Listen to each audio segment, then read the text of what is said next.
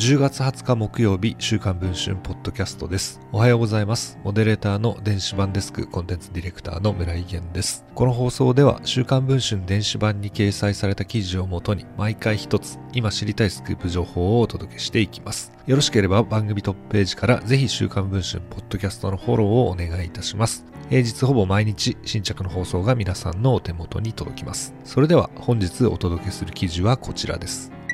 10月14日、体調不良を理由に一時休養を発表した女優の本刈谷由香さん。実はその裏で本刈谷さんの主演映画をめぐる脚本トラブルが起こっていたことが週刊文春の取材で分かりました。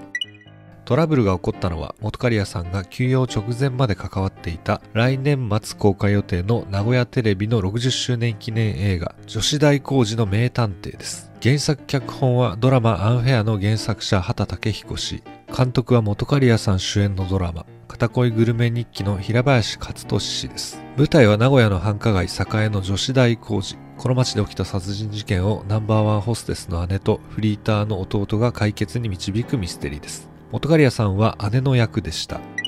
本刈谷さんが主演に選ばれたのは今年の夏前、初の単独主演作品でしたが、受け取った脚本が本刈谷さんには不満だったようですとメーテルの社員は語っています。元刈谷さんは主人公の行動の理由についての描写が少なく気持ちの入れ方がわからないしストーリーの辻褄が合っていないなどと監督に意見をぶつけました監督も理解を示し元刈谷さんと話し合いながら脚本を手直ししていったといいますそして監督は8月末に脚本を書き直したのですが新たな問題が発生しました修正稿をメーテレのプロデューサーが1週間以上も畑さんに見せていなかったといいます。畑さんが見たのはクランクインの約1ヶ月前。修正案を練っていることも伝えておらず、畑さんがなぜ今更書き直す必要があるんだと激怒したと映画の関係者は伝えています。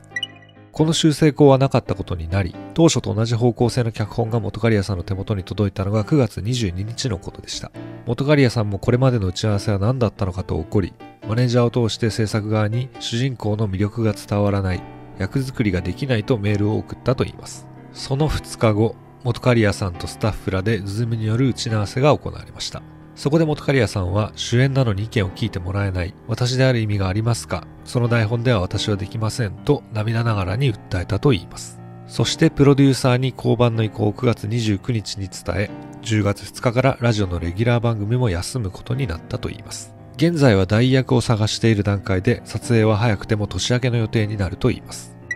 平林監督に電話で話を聞いたところ、私も雇われなので事情が分かっていなくて気づいたら交番になっていた。元刈谷さんが休養することについては残念なことだと思います。などと語りました。一方、プロデューサーが畑さんに1週間以上も脚本を渡さないなど、騒動を大きくしたメーテレにも質問状を送りましたが、制作過程について申し上げることはございませんという回答がありました。元刈谷さんの事務所からは締め切りまでに回答はありませんでした。このほか映画の脚本に難点が生じてしまった理由、元刈谷さんと共に降板することになった若手俳優など、現在配信中の週刊文春電子版では詳しく報じています。記事の方もぜひチェックをしていただければと思います。ということで本日の週刊文春ポッドキャスト、この辺りで終わりたいと思います。また次の放送をお聴きください。